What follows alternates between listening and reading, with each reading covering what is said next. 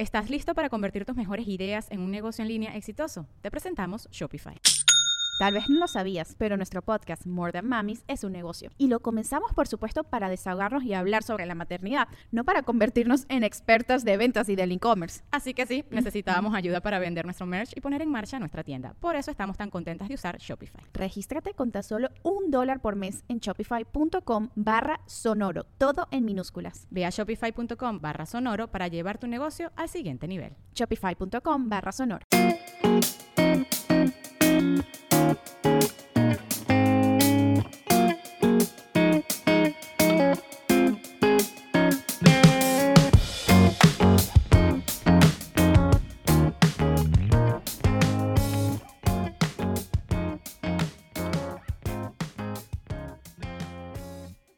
Hola, ¿cómo estás? Muy bien, ¿y tú? Te extraño, Lore. Qué raro hacer el episodio así de lejos, ¿verdad? Sí, sí, e, es raro, este, ya, ya nos surge también, o sea, contacto pues con Susana y todo, pero pues ya mínimo estar de frente, pero me da mucho, mucho, mucho gusto estar de vuelta grabando contigo. Ay, sí, nos extrañamos también ustedes. Espero que ustedes nos hayan extrañado. Pero ya estamos de vuelta, seguimos en cuarentena, ochentena, ciento veintena. Nos, ya no sé ni cuántos días llevamos. Yo ya parí, ya este, mi bebé va a cumplir tres meses. Y eso es parte también de, o sea, ofrecemos una disculpa a toda la gente que, que estaba esperando el siguiente capítulo en una semana y de repente no llegó, pero la verdad que esto nos agarró súper, ¿no? Desprevenidas. Justo Fa estaba a punto de tener a, al peque Diego. Eh, pues a mí de repente me tocó encierro en la casa con los niños, la chamba, eh, sin ayuda en casa de ningún tipo. Entonces, pues sí, como hemos platicado en muchos episodios aquí, primero hay que cuidarse uno, después Exacto. cuidar lo esencial y después preocuparse como por eh, cosas y pues no es que no los queramos a quien nos escuchan, pero pues sí era, eran como el tercer eh, rubro. Exacto, además creo que ha sido complicado para todos, todos han vivido esto de quedarse en casa con niños y además tener que hacer videollamadas. En mi caso me costó mucho el acoplamiento con Diego y tener a Isabel aquí las 24/7. Primero me sentía super mamá, entonces este dedicaba las 24 horas mi tiempo a los dos. Cuando no estaba con Diego, estaba con Isabela, entonces eso como que yo dije, no pelo mi teléfono, no pelo la vida, no pelo, no pelo nada, y pues tampoco, ya después poco a poco me fui acoplando, eh, también darme tiempo para mí, que eso es súper importante como lo mencionaste, pero sí me olvidé un poquito. Y este, y pues ahorita ya también agradecida de, estar de regreso porque pues con madres es tiempo para mí, sé que para ustedes también y pues ya a partir de ahora no vamos a descansar. Bueno, esperemos. Exacto. No, no cantemos victoria, vamos semana a semana, pero el plan, este, a todos ustedes con madres escuchas, es que podamos seguir con esto y justamente porque sabemos que son tiempos complicados, queríamos estar de vuelta con una de nuestras invitadas más favoritas de la que somos fanses, fieles seguidoras y seguimos sus consejos este, al pie de la letra porque creemos que en su tema no hay persona más experta en este país. Sí, saben que que somos muy fans, además de que nos ha estado varias veces. Bueno, no, esta es la segunda, ¿verdad? Apenas. Sí. Bueno, esta es la segunda, pero estuvo tipo Nosotros la tendríamos todas las semanas, la neta. Exacto, la verdad es que sí. A mí me ayudó muchísimo. Isabela es su paciente, este Diego va a ser también. Y la verdad es que lo que le platicaba, creo que hasta ahorita en la cuarentena es la primera vez que eh, me ha costado trabajo. Bueno, ya, no, ni siquiera le hemos presentado, así que. Exacto. Eh, con ustedes, por una vez más. Exacto. Mafer Gastropedia. Ay, hola, muchísimas gracias por la invitación y por, bueno, ahora sí que está eh, este reinicio de capítulo eh, conmigo. Muchísimas gracias, yo feliz. No, es un honor. Sí, mi Mafer, te amamos y además, de verdad, a mí me ayudaste cañón. Estoy eternamente agradecida y siempre que platico Eres eh, una excelente doctora, siempre estás súper informada y actualizada en todo y eso se agradece. Y también se agradece que en tus redes compartes muchas cosas que, que le ayudan a muchísimas mamás, independientemente sean tus pacientes o no. No, al contrario, muchas gracias. Y, y la verdad es que para mí, digo, yo a ustedes las respeto mucho la verdad es que la, maternidad es algo que yo aún no vivo, lo vivo a través de las familias que son cercanas a mí. Eh, puedo tener contacto con muchos tipos de maternidad, paternidad, este, enfoques de crianza y a mí eso me retroalimenta y para mí también es una curva de aprendizaje constante. No, y sabes que te voy a decir que a mí este, me gusta mucho, yo tengo, o sea, de todas mis, cuentas de, porque tengo Instagram, tengo, o sea, la cuenta personal y así, y en todas, este, como que sigo, este, perfiles diferentes de acuerdo al momento, y siento que, que ver tu cuenta siempre es como un, o sea, si algo que me gusta la característica que tienes es que aunque tienes un poco como tus conocimientos y tus convicciones muy claras, siento que entiendes perfecto que hay como casi casi que de todo en la viña del Señor y eres muy respetuosa de, de todos los ángulos. ¿No? Y entonces como que creo que eso hace que, que, uno no se sienta como regañado porque lo está haciendo mal, al contrario, sino que motivas a hacerlo mejor. Claro, totalmente. Y también eso es parte de una madurez que tienes en el mismo proceso. Yo hace unos días estaba leyendo algunas cosas que escribí ahí mismo en las redes sociales y que las escribí hace dos o tres años y las, las reacomodé porque ya no pienso así. O sea, dentro del proceso voy madurando y cuando, la, cuando lo leí, lo leí y dije, es que ya esto que yo leo ya no suena a lo que hoy soy.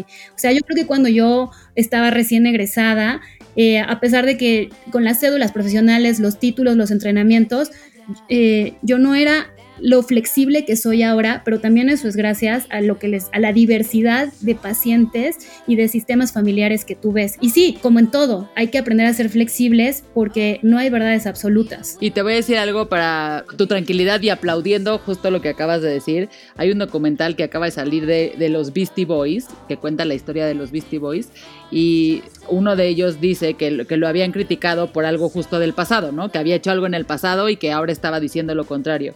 Y se echa una frase padrísima que dice como, prefiero ser un hipócrita a ser la misma persona que era antes. Y justo, o sea, como que creo que es eso, o sea, el parte de avanzar, como dices, y madurar, tiene que ver con pues también cambiar los puntos de vista, abrirte a otros temas y qué padre que eso pueda ser parte de... Del crecimiento profesional que tienes también dentro de cada carrera, pero en esta donde tratamos con familias y con pacientes, eh, yo creo que se da, se da día a día y es necesario porque lo hemos platicado las tres antes. Eh, a veces lo que le funciona a la familia de Lorenza no le funciona a la familia de Fátima, pero no que que esté incorrecto, no, son, diferentes caminos para llegar a una misma meta. Sí, cada niño y cada mamá es diferente, pero siento que también, además de que maduras tú por tus pacientes, a mí algo que me gusta mucho es que siempre, siempre estás actualizada, que eso a veces eh, no es muy fácil con pediatras, por ejemplo, ¿no? De repente son pediatras que se casan con, con alguna idea y pueden pasar 10 años y ya no están tan actualizados en temas tan importantes como puede ser la lactancia, la alimentación, o sea, todos los temas que tú llevas, ¿no? Y además de que yo siempre uso a Maffer para todo, o sea, mis hermanas, eh, creo que todas han ido contigo, pero siempre eh, me acuerdo perfecto que obviamente yo fui contigo por la alimentación complementaria y llegó a ir mi cuñada y mi hermana y lo que sea, pero me acuerdo también que si alguien me decía como algo como eh, mi hermana María que tuvo, la tuvieron que operar cuando recién nació su bebé y le querían quitar la, lactancia materna, el pediatra, pero la infectóloga no, entonces fue así, yo siempre era como, háblale a Mafer, háblale a Mafer, también una amiga que se llama Jackie, también es que este, mi bebé, no sé qué, yo, háblale a Mafer, o sea, de verdad, siento que en muchos temas tienes muchísima información y sobre todo, eh, o sea, aportas lo, el positivo, por ejemplo, a la lactancia materna, a, las, aunque ahorita seas mucho más abierta, pero siempre, siempre vas del lado. Em, ahora sí que como que los doctores de repente son. Se les hace muy fácil decirte, no sé, dale fórmula o dale este. Sí, lo eh, por ejemplo, como un ginecólogo, este sí, ay, hagamos cesárea, ¿no? Entonces, eso es lo que quiero, quiero dar a entender ahorita, que eres, que eres una doctora como fiel, a, aunque madures y, lo, y todo, eres fiel a tus principios y a, y a la base sobre información y sobre lo que es bueno, ¿no? Y te voy a dar otra flor para que te sigas, este, ¿cómo se llama? En este capítulo donde te echamos porras, justo eh, mis compadres, unos amigos muy queridos, que este, su hija estaba empezando a, comer y entonces algo estaban discutiendo, o sea, nos tocó en una comida discutiendo así de, no, pero es que le quiere dar no sé qué y yo se lo quiero hacer no sé qué, pero yo le quiero hacer, le dije, a ver, esto se soluciona yendo con la doctora Maffer. Vayan con ella y queden en un punto en común. Bueno, creo que fueron contigo, fue la suegra, este, no, fueron y gracias a eso ya no se divorciaron. Ah, convivir, literalmente me hablaron a agradecerme el consejo porque les había ido súper bien, o sea que también, este, que creas que estamos siempre aquí promoviéndote porque sí somos tus fans. No, muchas gracias, de verdad, para mí es un súper halago todo esto que me cuentan y claro que es una inyección de motivación para, para, o sea, para seguir haciendo lo que estamos haciendo y, exigirnos eh, el nivel de atención y el nivel de, de preparación que hasta ahora tenemos, porque también las preguntas de ustedes en serio que no todas las respuestas están en los libros. O sea, hay preguntas que a mí me han hecho que en mis años de especialidad nunca los vi y que me mandaron a buscar la respuesta, porque claro, a mí tampoco se me había ocurrido, pero ya tengo una respuesta correcta para cuando venga otra familia y me la haga. Así que todas las familias nunca se queden con la duda y entre más nos pregunten a los especialistas, pues más nos mandan a revisarlo y a leer. Oye, y aprovechándote aquí, este episodio lo queremos este aprovechar para dos cosas. La primera, para que nos ayudes ahorita en encierro, COVID, etcétera, con nuestros hijos y nos des consejos de qué, qué tipo de, de alimentación familiar, porque creo que tú siempre eres muy así como de, de, que es familia y que no, como que no solo es de los niños, ¿no? Podamos hacer para subirnos las defensas a todos y, y, cosas que y sean claves y algunas dudas que tenemos sobre ese tema. Y la otra parte es que que nos resuelvan nuestras dudas este, personales de, de por qué nuestras niñas no comen a veces.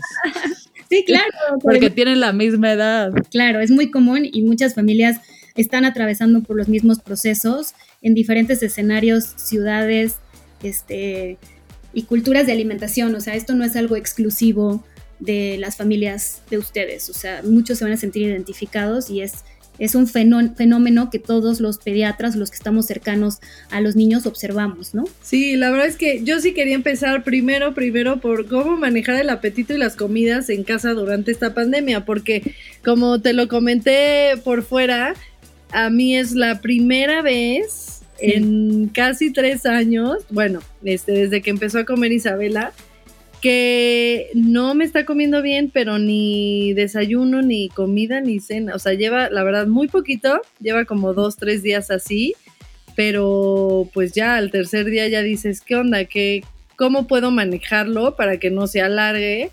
Y, pues tips para, para manejar que no sé si es el aburrimiento, el estrés de, digo, obviamente yo traigo carga del hermanito, pero como dices, muchos están eh, están pasando por esto, ¿no? Entonces, ¿cómo podemos manejar esa situación? Porque yo tengo una que no quiere comer y uno que quiere comer todo el día.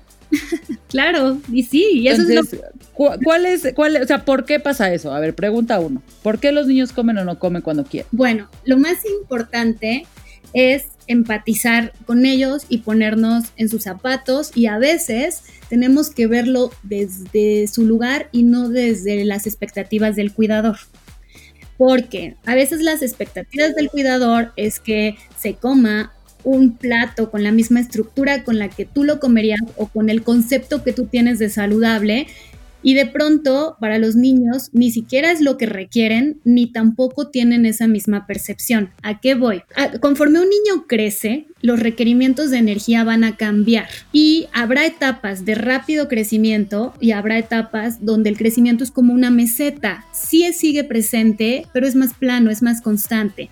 Y hay, hay etapas donde el crecimiento es como una montaña, o sea, de pronto hay una eh, temporada de apetito impresionante que te dura seis meses y de pronto no, y viene el bajón de la meseta. Ahora, las etapas de crecimiento acelerado donde vamos a encontrar mejor apetito en los niños es de los 0 a los 2 años y en la pubertad adolescencia, que es más o menos de los 9 años hasta pues, los hombres terminan de crecer más o menos por ahí de los 21 años, ¿eh?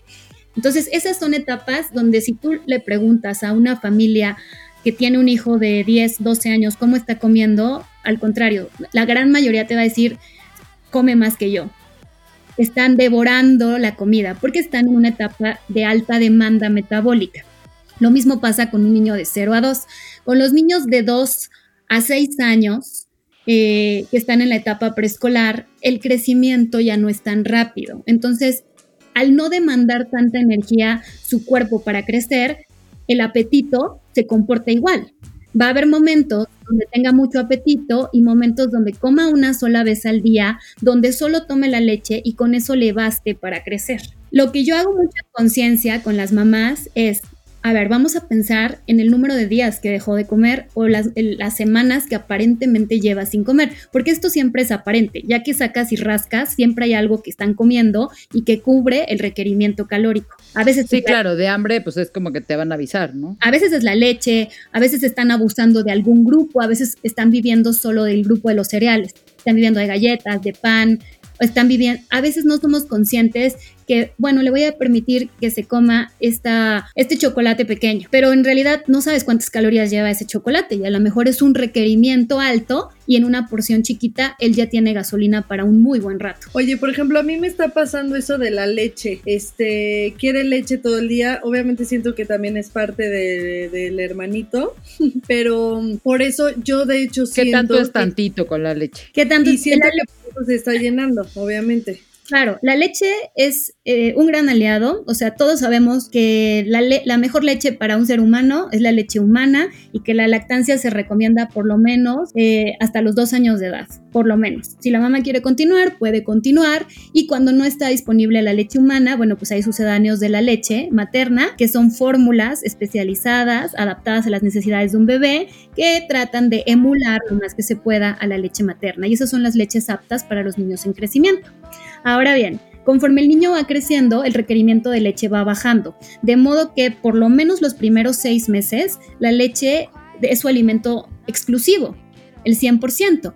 Y de los seis meses al año de edad, la leche aporta un 60% más o menos de su energía y al año de edad aporta un 37% y así se mantiene. De modo que con dos tomas de leche al día podría ser suficiente para cubrir la energía que le corresponde a la leche. Uno de los principales motivos de consulta. No, pues ya vimos problema uno. uno de los principales motivos de consulta para nosotros y que muchas familias cuando entran al consultorio ya lo saben, porque para con nosotros llenas un cuestionario o es un, es, un, es un proceso que metimos para agilizar los procesos de las consultas, sobre todo ahora en la pandemia, pero tú llenas un cuestionario para que nosotros podamos conocer tu rutina del día. Y en una de las preguntas es, ¿cuántas tomas de leche tiene en el día? ¿A qué hora se las ofreces? Y, este, y el volumen cuando se puede contar, porque cuando es lactancia directa del seno materno, pues no se cuenta, ¿verdad? Entonces, a veces con el simple hecho de concientizar al cuidador del número de tomas que tiene, porque en serio a veces no son conscientes. O sea, a veces en 24 horas el niño tiene, el niño de dos años tiene siete tomas de leche, que siete a ocho tomas de leche, que es lo que esperarías para un bebé de dos, tres meses. Entonces, no Sí, sí, me ha pasado, tengo que confesar. No eres consciente. No, digo, yo estoy, yo estoy ahí en ese momento. Claro. En este momento estoy en eso. Tomas de leche. No, no tanto, pero sí, sí. No, te entiendo, amiga. Hay días, sí, sí, sí, yo creo que sí, chance, hay veces que sí ha pasado. ¿Estás listo para convertir tus mejores ideas en un negocio en línea exitoso? Te presentamos Shopify. Tal vez no lo sabías, pero nuestro podcast More Than Mamis es un negocio y lo empezamos por supuesto para desahogarnos y hablar sobre la maternidad, no para convertirnos en expertas de ventas y del e-commerce. Así que sí, necesitábamos ayuda para vender nuestro merch y poner en marcha nuestra tienda. ¿Y cómo suena con Shopify? Llegó otra venta. Shopify es la plataforma de comercio que está revolucionando millones de negocios en todo el mundo. Ya seas un emprendedor desde tu casa o desde donde sea, Shopify es la única herramienta que necesitas para iniciar, administrar y hacer crecer tu negocio sin dificultades. Con Shopify puedo gestionar pedidos, envíos y pagos desde cualquier lugar, brindándote toda la información y estadísticas de tus ventas al detalle. Regístrate para un periodo de prueba con tan solo un dólar al mes en shopify.com barra sonoro, todo en minúsculas minúsculas. Ve a shopify.com barra sonoro para llevar tu negocio al siguiente nivel. Shopify.com barra sonoro. Pero cómo también se logra, este, porque el problema que yo tengo es que ella ya no tomaba tomas más que una, la única que no había dejado era la de su siesta. yo le daba en su siesta entre 5 o 6 onzas y ya. Y ahorita pues me pide y me pide y me pide leche y es como que digo, bueno, pues la leche es buena, ¿no? Pero, sí. exacto, ¿cómo, ¿cómo lograr balancear eso? Claro, todo tiene, todo tiene que ir en un balance que corresponda a las necesidades de su edad. Si Isabela ahora tuviera la edad de su hermanito, pues estaría bien que tuviera esa frecuencia y volumen de leche, pero ahora Isabela está en otra etapa, tiene otros requerimientos y entonces sí necesitamos que como cuidador responsable le pongamos una estructura, porque si esperamos que ellos solos lo hagan, difícilmente lo van a lograr porque la leche por los siglos de los siglos va a ser un alimento de seguridad para los niños porque fue el primer alimento que los alimentó, que lo conocieron. Ah, claro. Así no lo había pensado nunca. Claro, siempre va a ser un alimento de seguridad para la gran mayoría. Ahora, lo, primero es identificar qué está pasando en tu rutina. En, serio, digo, ustedes ya lo han vivido también con otros, se los han platicado otros especialistas que han venido al podcast, la importancia de tener una rutina en el día para todo, para el baño, para el sueño, para las comidas, porque si los niños no saben qué sigue, eso los desorganiza mucho y no les ayudas a prestar atención a las señales de su cuerpo. Los niños pueden pasarse el tiempo jugando y pueden pasar desapercibida una señal temprana de hambre. Y para cuando ya pasó esa señal temprana, ya están hambrientos. Y cuando estás hambriento, por supuesto que no quieres esperar a que te preparen la comida y no quieres esperar a que te la sirvan y a explorarla. Quieres tu alimento de seguridad, que es la leche. Ándale. Okay, okay. Lo primero que tenemos que analizar es cómo está esa rutina. Y por supuesto que en la pandemia, el que diga que no se movió su rutina está mintiendo. Todas Exactamente todas. O sea, a ver, bajó, número uno, el grado de actividad física que habitualmente tenemos para la gran mayoría. Quizás las personas que tuvieron la oportunidad de pasar la pandemia en un escenario en campo, en un escenario abierto, donde tienes un espacio donde los niños corran, suban, bajan, probablemente el, escenario para ellos es diferente, pero la gran mayoría se quedó confinado en su, en su casa, en su lugar donde vive y de entrada el grado de actividad física baja. Al bajar el grado de actividad física, baja la demanda de energía para su cuerpo. Y si encima estás atravesando por un periodo donde de forma natural su cuerpo no requiere de grandes cantidades de energía para crecer, va a impactar en el apetito y el apetito va a bajar. Pero la gran preocupación es que cuando deja de comer, nosotros percibimos como que, ay no, pobrecito, se le va a doler la pancita. Al rato hay que darle aunque sea un poquito de lechita y vamos cediendo. Entonces, lo que mm. eran 8 onzas se vuelven 10, lo que eran dos tomas se vuelven 3, y lo que eran tres tomas después se vuelven 4, y es un círculo vicioso, porque por sí sola la leche, a partir de los 6 meses, ya no cubre el requerimiento de energía. Entonces, imagínate, para un niño de 2 años, la leche por sí sola, aunque le den, yo siempre les digo a las mamás, aunque le des 3 litros de leche al día, por sí sola no va a alcanzar a cubrir la energía. Entonces, la demanda va a ir ya, ya. Entonces, lo primero es mantener tu rutina. Así es. ¿Eso es, qué significa? Respetar las horas a la que se despierta y la hora de sueño habitual porque un niño puede dejar de comer o alterar su apetito porque está cansado. Y si está cansado, pues ¿qué creen que va a pasar? Que va a buscar su alimento de seguridad porque eso lo, lo autorregula, lo calma y además le satisface su necesidad de hambre. Dos, mantener estrictos los horarios que tienes designados para desayuno, comida y cena. Sí se vale que en la pandemia se te movieran una hora, media hora. Lo que no se vale es que si ya tenías un niño acostumbrado a desayunar a las 7, le estés dando de desayunar como un brunch a las 12 del día. Sí, no se pasa, no. Así es y es que ellos van moviendo el ritmo también. Entonces entiendo que tener a los niños en casa puede ser más demandante, pero para sobrellevar mejor la situación les recomiendo mantener lo más que se pueda esas rutinas. Tener la rutina de desayuno, comida y cena en los horarios designados. Es muy importante que tengas la estructura de las horas de leche a la que la vas a ofrecer. Si él si tú designas, como por ejemplo vamos a hablar de Isabela, ella tenía sus dos tomas de leche al día y ya estaban estructuradas, era una antes de la siesta y una antes de dormir. Eh, en no, antes de dormir ya no le daba, era una sola.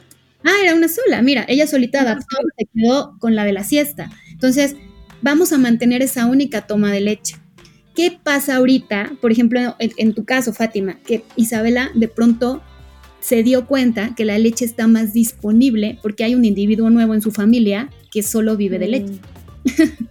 Entonces, esto es como tener la tentación enfrente. Están disponible enfrente de ti y alguien más de tu familia lo está consumiendo, pues es lógico que, ah, pues yo también quiero. Pues con Isabela hay que mantenerle su rutina de leche y explicarle, bueno, esta lechita es para tu hermanito porque es lo único que come, pero nosotros, Isabela, ya comemos nosotros ya comemos papaya, nosotros ya comemos pollito. Entonces recordarle que ella ya es una niña grande y que ella ya come como come su familia. El bebé come diferente porque el bebé es bebé y es lo único que comen los bebés. Y lo van entendiendo. Entonces respetar sus horarios de desayuno, comida y cena, respetar los horarios de la leche y ser firmes. Si designaste la hora de 9 a 10 para el desayuno y de 9 a 10 no quiso nada, a las 10.30 no le vayas a ofrecer porque te pide. No, vas a respetar los horarios que designaste sin comida y le vas a ofrecer hasta la siguiente hora de comida. Eso no significa que lo vas a dejar sin comer ocho horas. No, no, no, no. Generalmente los niños tienen tres tiempos de comida y tienen oportunidad de una o dos colaciones. Entonces, ejemplo, si no desayunó a las ocho y, su, la, hora, la última hora a la que podías designar el desayuno era las entre 8 y 9, si te pide comida entre nueve y media, diez y media, no es hora de comer, pero resulta que la colación la acomodaste a las once, once y media. Entonces, en este momento no hay comida, pero en la siguiente oportunidad va a llegar con más apetito. Oye, fíjate que a mí me pasaba, este, en algún momento me pasó que no quería desayunar, pero entonces su desayuno se lo ponía en el lunch, ¿no? Y sí, cuando pasaba por ella el kinder, este, ya se lo había comido. Aquí, ¿qué pasa? Que en su colación, pues de todas maneras no se quiere comer su, su desayuno, o sea, me pide como galletas y así. Quizás es un poco también que están más al alcance y ellos empiezan a identificar estos alimentos como una entrada rápida de energía y todos nosotros lo identificamos. Cuando tú te estás muriendo de hambre y llegas a, llegábamos a un restaurante y nos servían la charola de pan, te podías acabar la charola de pan porque... Pues ya el bolillo. Claro, porque es una los carbohidratos, los cereales, eh, especialmente los cereales, por ejemplo, o las frutas, eh, nosotros tenemos este instinto de reconocer que nos aporta energía, al igual que la leche en los niños. Entonces, de forma instintiva, si ya, estás muriendo, si ya te estás muriendo de hambre, vas a ir a buscar algo que metabólicamente te resuelva ese bajón de azúcar que se está detectando como falta de energía. Entonces vas y todos tenemos preferencia hacia los carbohidratos de forma instintiva. Entonces, bueno, el problema es que tan... Esa es una de las cosas que me quitaría yo en la vida, fíjate. que no quiero tener eso. pero, en una dieta en una dieta normal, en una dieta saludable, normal, en una estructura, vamos, el 50-55% del origen de la energía viene de los carbohidratos. Entonces, no está mal, no está mal. Lo importante es mantener equilibradas las opciones, porque tú puedes obtener, a lo mejor Isabela, Isabela, ejemplo, necesita 1250 calorías para crecer. Ella puede obtener las 1250 calorías a partir de las galletas, pero eso no significa que haya obtenido la energía de una forma equilibrada. Solamente la obtuvo de ese grupo de alimentos. Y ahí es donde, donde tenemos que ser muy sensibles, en que es, yo prefiero que un niño pruebe de todo un poco a que solo se acabe el arroz o a que solo se acabe la carne. Yo prefiero que pruebe de todo, aunque no se lo acabe, pero equilibró la energía de todos los grupos de alimentos. Ya, ya, claro, ese es un buen tema. Ese es un buen tema. Y además, con niños grandes, una buena estrategia es integrar todos los grupos en una misma receta. A veces la expectativa del adulto es que tú le pongas las verduras al lado del plato y que así como se las come el adulto, se las come el niño y al niño le parece más aburrido. Pero si tú le integras las verduras dentro de un waffle o dentro de un pan francés, o se lo integras dentro de una enfrijolada, o se lo integras dentro de un caldito de pollo con verdura y arroz, para el niño es más atractivo. Y, y tú como papá ya lograste que lo coma, aunque no lo coma en la figura que tú tenías la expectativa. No sé si se entiende. Sí, sí. No importa. y, es que hay cosas que uno sí hace muy obvio así, ¿no? O sea, como que hay, siento que hay cosas que sí puedes meter muy fácil, como que dices, esto no le va a gustar. Y entonces, exacto, en la salsa de la pasta. Ajá, le, le, eché mucho, pero, pero hay cosas que uno sí fuerza así como de, ¿por qué no te estás comiendo las calabacitas? sí, ¿no? A ver, vamos a relajarnos, no importa cómo lo coman mientras lo coman. la figura o la presentación. Además, los niños son muy visuales. A lo mejor si le pones las verduras en cubitos al lado del plato, no le parecen atractivas, pero si se las presentas eh, en forma de triangulito o en forma de circulito o se las presentas integradas a un pan que, les, que le encanta su rebanada de pan y se lo presentas integrado con huevo y verdura como un pan francés y le pones el topping que siempre le gusta, pues es más fácil y lo comió. Ah, esa receta está buena, fíjate. La voy a aplicar. Oye, y dime algo, y ya con este con el con el otro tema, o sea, nada más ¿cómo es este plato? ¿Cómo estructurar platos? Sí. Un plato equilibrado. Un plato equilibrado. A ver, ojo, los adultos también podríamos comer así. Sin embargo, los adultos, porque a veces percibimos que puede ser mucha comida para los niños. A mí de pronto me preguntan las mamás, pero ¿cómo va a cenar eh, leguminosas, frijoles, habas o lentejas? ¿O cómo va a desayunar proteína animal? O sea, yo desayuno mi fruta con mi café y una rebanada de pan con crema de cacahuate. Bueno, a ver, los adultos ya no estamos en crecimiento por eso nuestro requerimiento es diferente. Nosotros estamos en mantenimiento y dependiendo tus metas a nivel nutricional, es el tipo de alimentación que te convendrá, ¿de acuerdo? Los niños están en crecimiento y mientras estés en etapa de crecimiento, necesitas equilibrar la energía de los diferentes grupos. Entonces, un, menú en desayuno, comida y cena idealmente te debe incluir una fuente de cereales. Eh, por cereales, a ver, me refiero a tortillas, me refiero a arroz, a camote, a papa, me refiero a tapioca, cuscús, pan de caja, o sea, no me refiero a un cereal comercial, ¿de acuerdo? Sí, sí, no, no, con leche y no con leche. Deben los frutilupis. Exacto, o sea, también aquí a veces hay frutilupis, pero eso no, no lo vamos a, a esos no se refiere la doctora, nada más. Exacto, pero no estamos hablando de frutilupis. Claro. Ahora, debe haber la pasta, por ejemplo, también es un cereal. Debe haber una fuente de fruta, debe haber fuente de vitaminas, antioxidantes y fibra. Y las frutas y las verduras te aseguran esta, este multivitamínico que yo les explico a los papás. Entonces, en el desayuno, de, en desayuno, comida y cena, debes incluir una fruta y una verdura. A lo mejor la fruta la puedes ofrecer al final, como si fuera la mayoría de los niños les gusta la fruta. Como de postre. Como ya sabes que la fruta es un ganar-ganar en la gran mayoría, pues lo ofreces al final porque se la va a comer. Aunque, aunque se haya quedado satisfecho, va a hacer el intento por probar la fruta. Bueno, eh, debe incluir una fuente de grasa saludable, una fuente de grasa vegetal, como el aceite de olivo, como los cacahuates, las nueces, las almendras, en una presentación segura para su edad. Eh, y debe incluir una fuente de proteína, las proteínas de origen animal en los niños hay que ajustarnos al requerimiento. A veces creemos que entre más proteína animal, mejor nutridos. Y no, lo que hoy sabemos, gracias a, los estudios eh, de, seguimiento a largo plazo en niños, es que el exceso de proteína, nos puede, el exceso de proteína animal nos puede programar a obesidad eh, desde etapas tempranas de la vida y no se va a ver reflejado hasta la adolescencia o vida adulta. Entonces, ¿Ah, ¿En serio? Los niños, así es. Y en, Latinoamérica tiene una cultura tendenciosa a consumir la carnita porque te nutre acábate el pollito porque eso te va a hacer crecer. Claro, yo soy de esos de que, o sea, pues si no comete el pollo. Claro, y los, niños, si, no quieres comer, pues mínimo el pollo. Mínimo el pollo, así es. Y los niños no necesitan grandes cantidades de proteína animal para cubrir su requerimiento. O sea, ¿a qué voy? También consideren que si están dando leche, la leche también es la leche o algún derivado lácteo, o sea, como un yogurt, la leche al final es una fuente de proteína animal. Entonces muchos papás se acercan con nosotros preocupados de es que no come nada de proteína animal, solo come una vez al día más lo de la leche. Bueno, eso le basta. No, pues ya. sí, eso le basta. Ahora, tampoco necesita que en los tres tiempos de comida le sirvas dos huevos y 60 gramos de carne, ¿sabes? O sea, hay que ajustarle el requerimiento, pero que se les quede grabado que los, los requerimientos específicamente de proteína animal no son altos en la infancia, hablando de un niño sano, un niño con buen peso, buena talla, con, con, con, con, salud. Hay condiciones donde sí incrementa el requerimiento, pero ya son muy particulares. Y sí, acuérdense que cada caso lo pueden ver con la doctora en específico. Estos son los generales. Exacto. Yo después te voy a buscar, Mafer. y bueno, ya tendré consulta contigo, pero sí, exacto. Cada caso es diferente y pues hay muchas cosas que nos puede aclarar personalmente a cada quien. Claro, y es una forma también de ejemplificarles.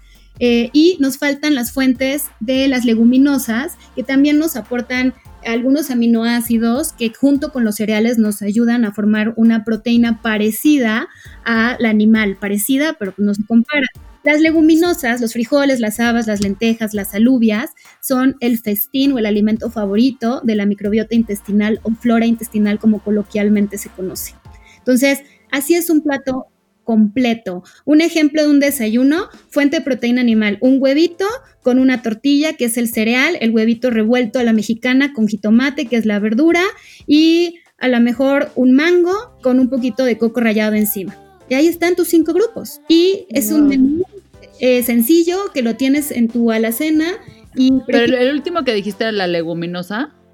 La leguminosa, en este desayuno no metí la leguminosa porque usamos. Porque equivale al lugar del huevito, ¿no? Porque usamos como fuente de proteína y al huevito y usamos como fuente de carbohidrato al, a la tortillita. Pero, por ejemplo, unas lentejas. Unas lentejas puede ser una comida completa. Las, las lentejas con papa picada, las lentejas como fuente de leguminosa y proteína vegetal, la papa como fuente de, cereal, la zanahoria picadita como fuente de verdura, un chorrito de aceite de olivo a tus lentejas y de postre medio plátano y tienes una comida con cinco grupos completa y facilísima. Ya, perfecto. Exacto. Oye, buenísimo. Pues nos vamos igual al, otro tema que queríamos ver. Sí. no, este podcast está quedando buenísimo. Gracias por toda la información, mi Mafer.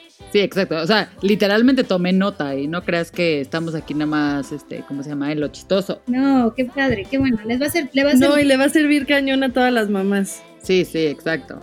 A ver, y ahora ya, Estamos encerrados. Ya vimos por qué nuestros hijos no comen. Ahora, y ahora, eh, ¿cómo podemos ayudarlos para favorecer sus defensas en este tema de el COVID, ¿no? Porque además te voy a decir qué pasa. Siento que es, estamos muy, o sea, además de estar muy vulnerables, obviamente, en este momento, de repente uno quisiera, como buscando tener el control de la situación, porque realmente no tienes control de absolutamente nada, como decíamos también fuera del aire, pues ya uno hasta perdió la cuenta de los días y de lo que va a pasar, este, ni la escuela nos puede decir cuándo vuelven o no, o sea, dentro de este caos que existe, como que a uno sí le entra así de, pero bueno, ¿qué puedo hacer en mi microcosmos para ayudar a casi casi que no nos dé COVID? Ya me encerré, ¿no? Que es como paso uno. Ya, ya no salimos, ya usamos el tapabocas, o sea, ya, ya hago como que todas las cosas, pero como que todavía sí, sigue como la duda de, ¿y qué más? Claro, miren, es, es, sorprendente cómo esta pandemia nos vino a cambiar los paradigmas a todos, tanto a la ciencia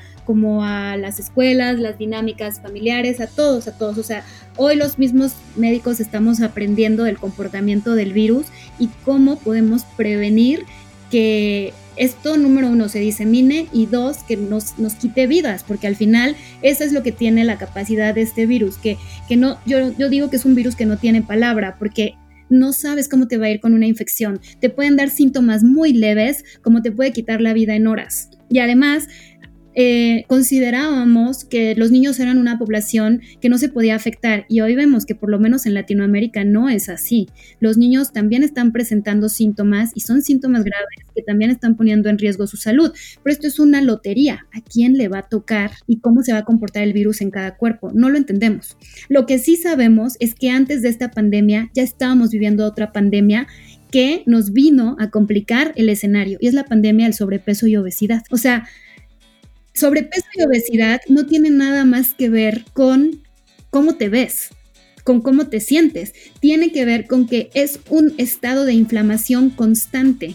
Todo el tiempo, 24 horas, tu cuerpo está inflamado. Y es esa inflamación te hace más sensible a cualquier proceso infeccioso de cualquier tipo y también te hace más sensible a que si tú traes una carga genética que te hace ser propenso a ciertas enfermedades como las enfermedades autoinmunes, que en un estado de inflamación constante, esos genes que están silenciados, esos genes, genes que traes en tu información pero están dormidos, se despierten.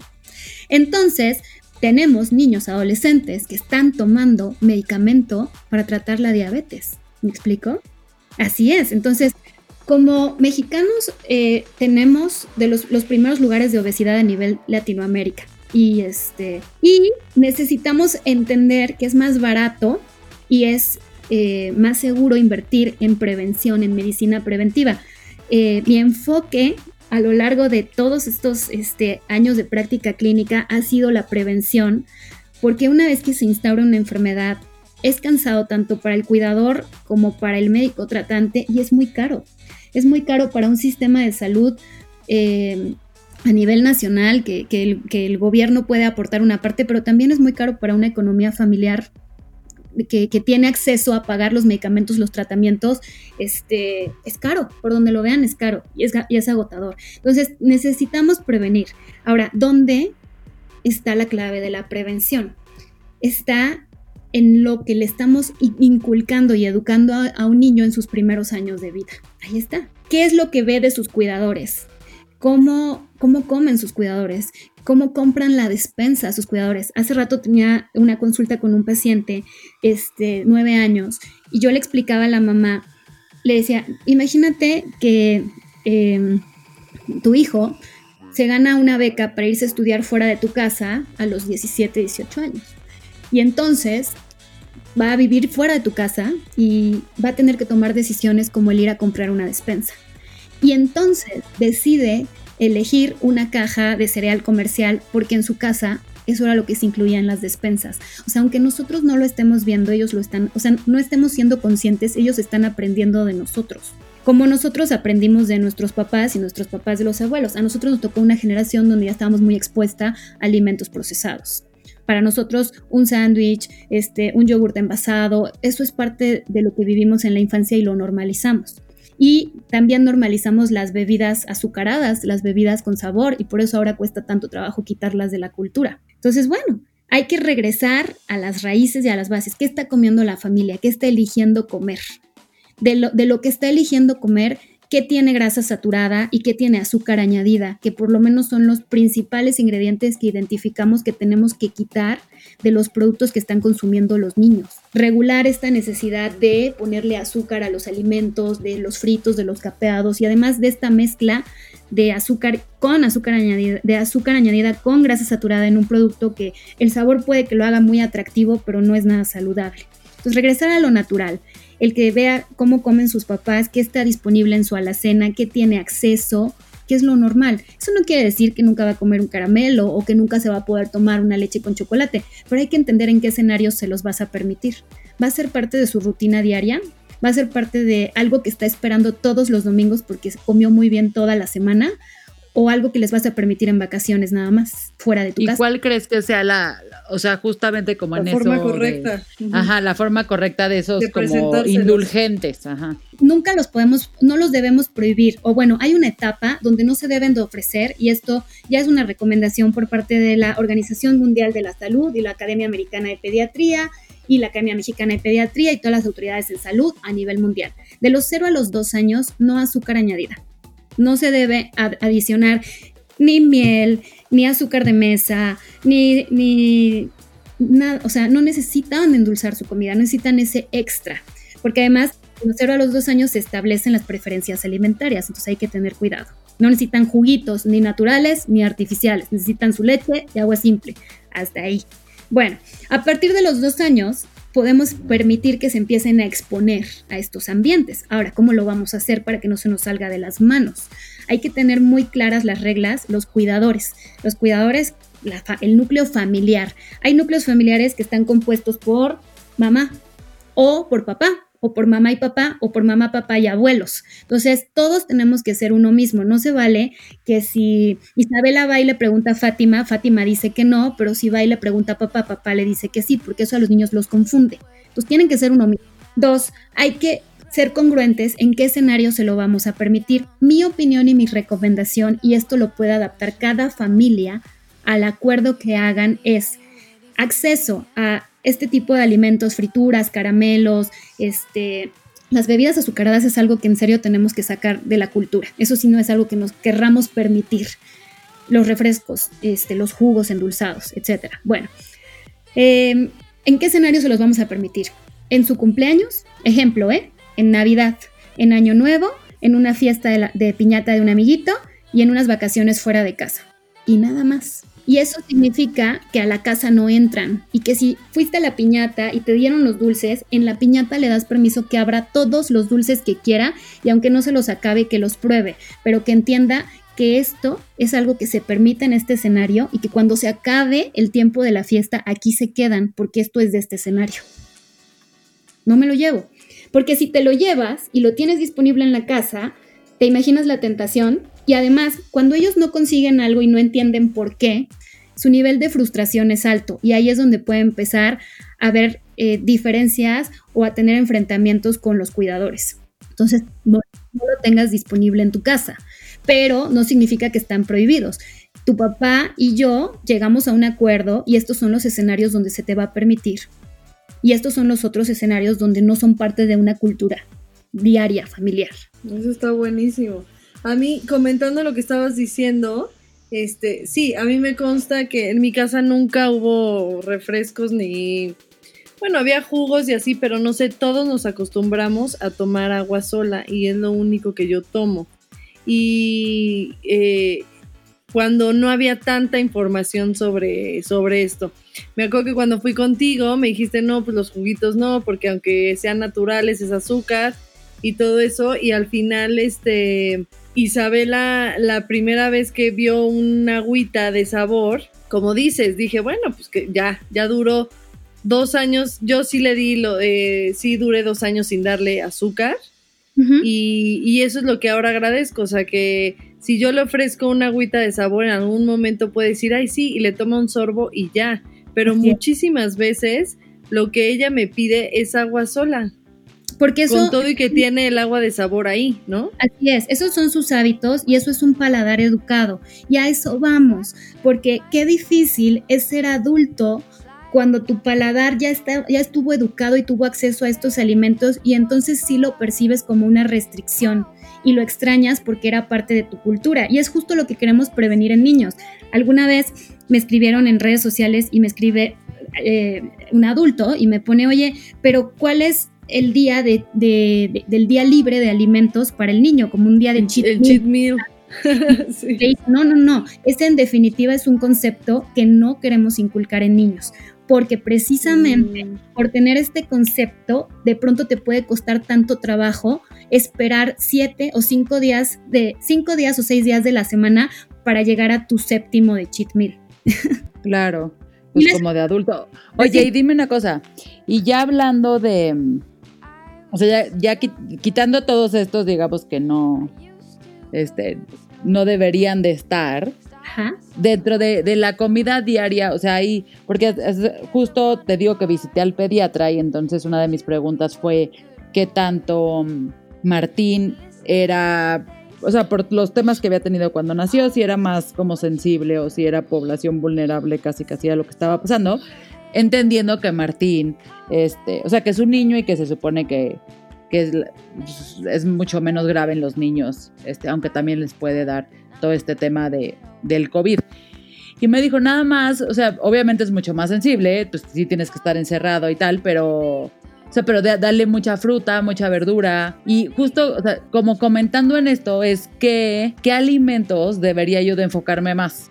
O sea, obviamente ya hablamos que no los frutilupis, pero, o sea, como que el tipo le doy más naranja o... Claro, y a veces ahí eh, hay, hay muchas dudas, ¿no? O sea, muchos mitos. Dale más vitamina C porque te ayuda a prevenir. No, realmente los hay estudios muy controvertidos donde algún porcentaje de niños con neumonías se le dio vitamina C, se demostró que en esa pequeña población había habido un efecto, pero eso no es replicable ni tampoco se puede interpretar como algo significativo para la población general por el tamaño de la muestra de que se tomó. Entonces, bueno, a lo que voy es, necesitan vitaminas, necesitan antioxidantes y necesitan minerales. Ok, ya quedamos que en cada tiempo de comida recomendamos que vaya siempre una fruta y una verdura, acompañando a tu platillo o incluso como, como protagonistas. Pueden ser los protagonistas del menú. Ahora, en el día no se vale que solo coman manzana o que solo coman espinacas necesitamos un arco iris en el plato. Necesitamos que cada fruta y verdura sea diferente a lo largo del día, pero que además sean de colores diferentes.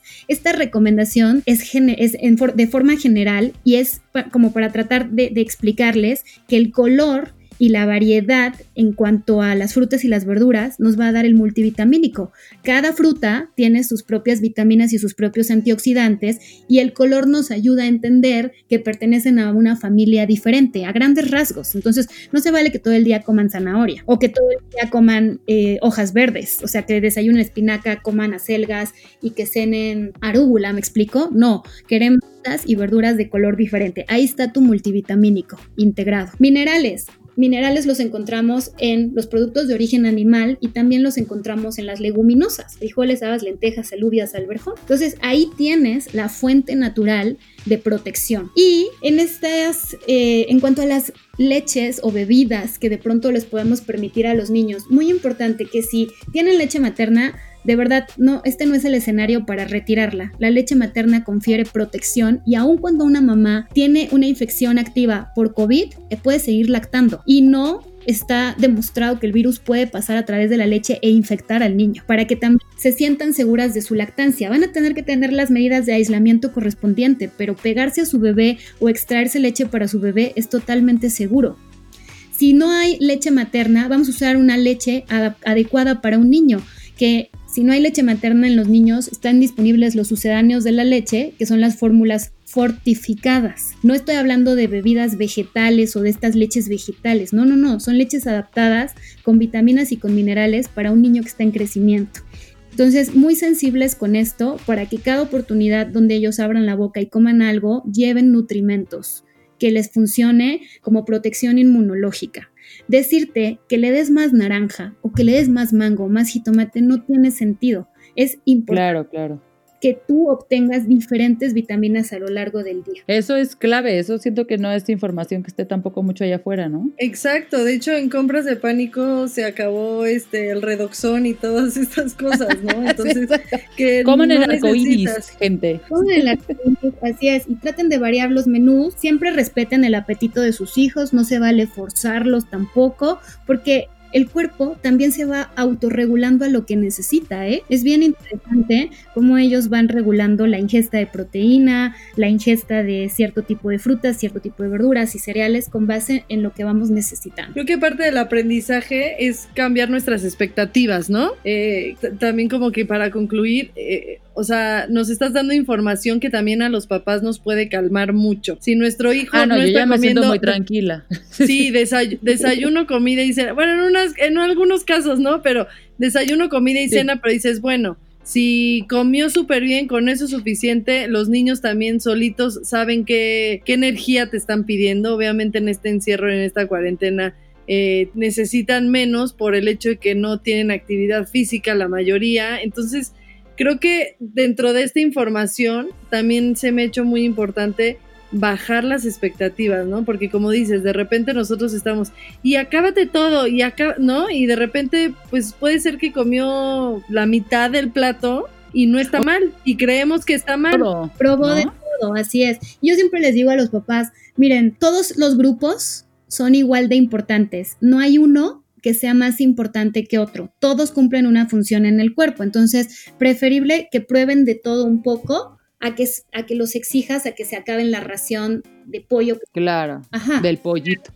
Mínimo cómete el pollo. Eso esa puede ser mi frase.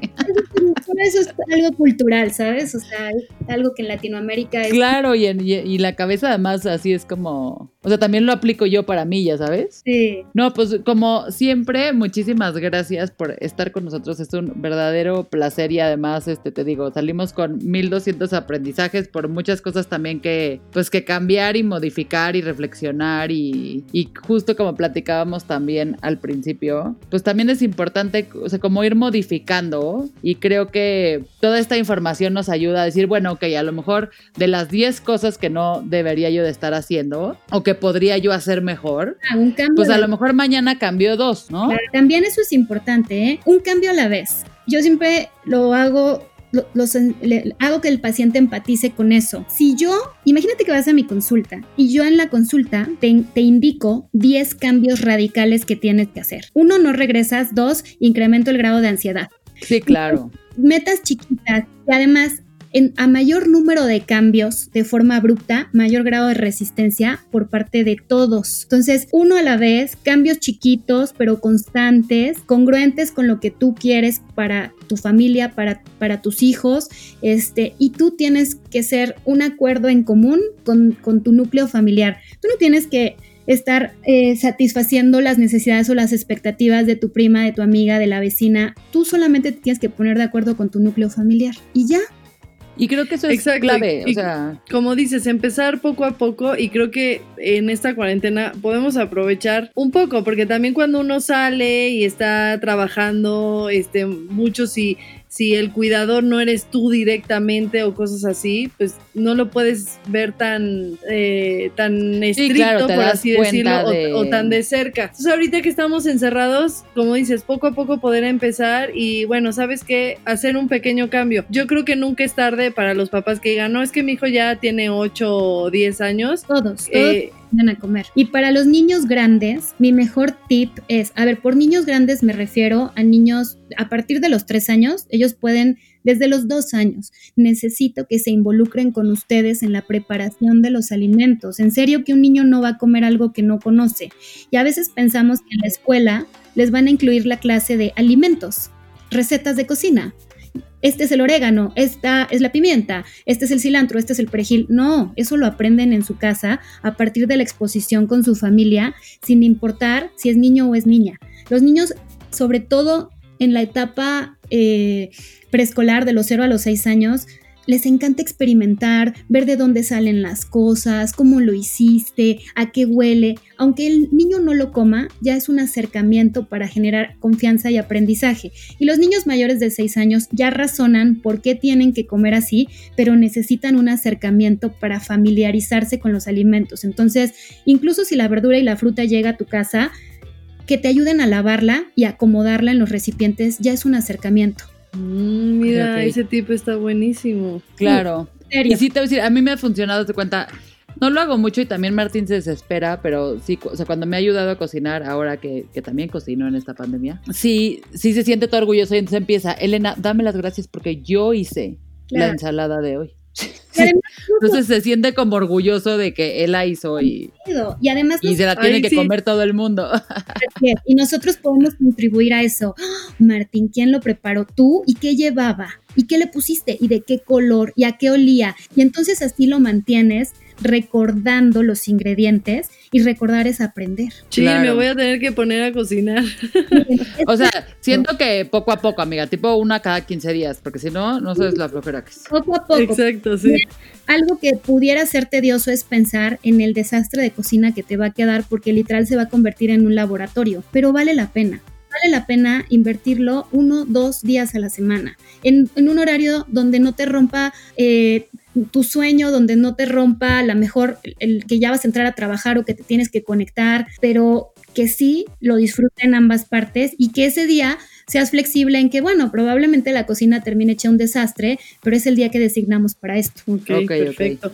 Pues bueno, ahora sí pues que nunca es tarde, un, un, un, cambio a la vez, ahora sí que un día a la vez, un cambio a la vez. Exacto. Y creo que regresamos con todo. Muchísimas gracias, Mafer, porque también sabemos que tienes una agenda súper ocupada. Si supieran que estamos grabando este podcast súper tarde y sabemos que empiezas tu, tu día temprano, de verdad te agradezco. te agradecemos muchísimo por, por, por aceptar y por darnos toda esta información. Te queremos y. Oye, Mafer, nada más tus redes, tu info, tu, para que te busquen y vayan a consulta contigo. Muchas gracias. Sí, solo reafirmar que ninguna consulta fue sacrificada para poder hacer este podcast, ¿eh? Exacto, exacto. Por eso digo, si supieran el horario de la noche. Exacto. si supieran el horario sabrían que, exacto. Al contrario, nos, dio parte de su sueño para hacer este, exacto. Gracias este podcast por su tiempo, por, por adaptarse y por invitarme. Eh, yo, yo eh, nosotros estamos, somos un equipo ahora, afortunadamente somos un equipo de especialistas, me siento súper orgullosa de mis especialistas, porque así es como podemos llegar a más familias bajo un mismo enfoque y, un, y, protocolos de atención. Eh, nosotros tenemos dos centros de atención, uno en Ciudad de México, otro en Jalapa, Veracruz, y pueden tener acceso a los teléfonos de nuestros centros de atención y a las direcciones en nuestras redes sociales. En mi Instagram estoy como arroba dra.mafergastropedia y nuestra página de internet www.mafergastropedia.com. No, pues buenísimo, no hay excusa y de verdad, o sea, lo de aquí es la punta del iceberg de todo lo que pueden ver con ella. Es la más picuda de las picudas. Muchas de las mil gracias. Y muchísimas gracias a ustedes por escucharnos. Acuérdense que también ya estamos súper activas en redes. Tenemos los miércoles de live y pues ha estado muy divertido, así que no se los pierdan. Sí, Arroba con madres podcast. Sí, ¿no? ¿Lo dije bien? Sí, exacto. y en Facebook y nuestro grupo en Facebook. O sea, hay mucho que, que pueden seguir y se pueden enterar y seguimos con con todos ustedes. Mil gracias, Fa. No, gracias a ti, Lore, y nos vemos en el siguiente episodio. Gracias. Bye.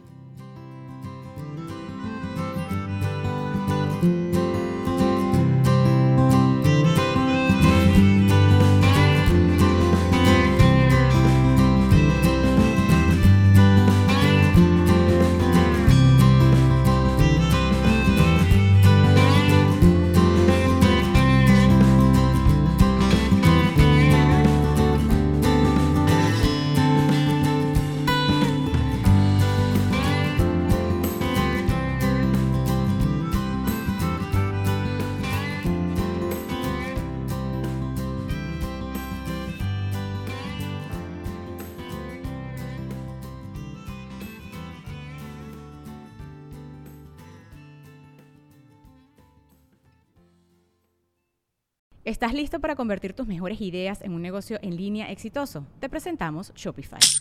Tal vez no lo sabías, pero nuestro podcast More Than Mamis es un negocio y lo empezamos por supuesto para desahogarnos y hablar sobre la maternidad, no para convertirnos en expertas de ventas y del e-commerce. Así que sí, necesitábamos ayuda para vender nuestro merch y poner en marcha nuestra tienda. ¿Y cómo suena con Shopify? Llegó otra venta. Shopify es la plataforma de comercio que está revolucionando millones de negocios en todo el mundo. Ya seas un emprendedor desde tu casa o desde donde sea, Shopify es la única herramienta que necesitas para iniciar, administrar y hacer crecer tu negocio sin dificultades. Con Shopify puedo gestionar pedidos, envíos y pagos desde cualquier lugar, brindándote toda la información y estadísticas de tus ventas al detalle. Regístrate para un periodo de prueba con tan solo un dólar al mes en shopify.com barra sonoro, todo en minúsculas Ve a shopify.com barra sonoro para llevar tu negocio al siguiente nivel. Shopify.com barra sonoro. ¿Estás listo para convertir tus mejores ideas en un negocio en línea exitoso? Te presentamos Shopify. Tal vez no lo sabías, pero nuestro podcast More Than Mamis es un negocio y lo empezamos por supuesto para desahogarnos y hablar sobre la maternidad, no para convertirnos en expertas de ventas y del e-commerce. Así que sí, necesitábamos ayuda para vender nuestro merch y poner en marcha nuestra tienda. ¿Y cómo suena con Shopify? Llegó otra venta. Shopify es la plataforma de comercio que está revolucionando millones de negocios en todo el mundo. Ya seas un emprendedor desde tu casa o desde donde sea, Shopify es la única herramienta que necesitas para iniciar, administrar y hacer crecer tu negocio sin dificultades. Con Shopify puedo gestionar pedidos, envíos y pagos desde cualquier lugar, brindándote toda la información y estadísticas de tus ventas al detalle. Regístrate para un periodo de prueba con tan solo un dólar al mes en shopify.com barra sonoro, todo en minúsculas Ve a shopify.com barra sonoro para llevar tu negocio al siguiente nivel. Shopify.com barra sonoro. It's time for today's Lucky Land horoscope with Victoria Cash. Life's gotten mundane, so shake up the daily routine and be adventurous with a trip to Lucky Land. You know what they say. Your chance to win starts with a spin. So go to LuckyLandSlots.com to play over 100 social casino-style games for free for your chance to redeem some serious prizes. Get lucky today at LuckyLandSlots.com. Available to players in the U.S., excluding Washington and Michigan. No purchase necessary. VGW Group. Void where prohibited by law. 18 plus. Terms and conditions apply.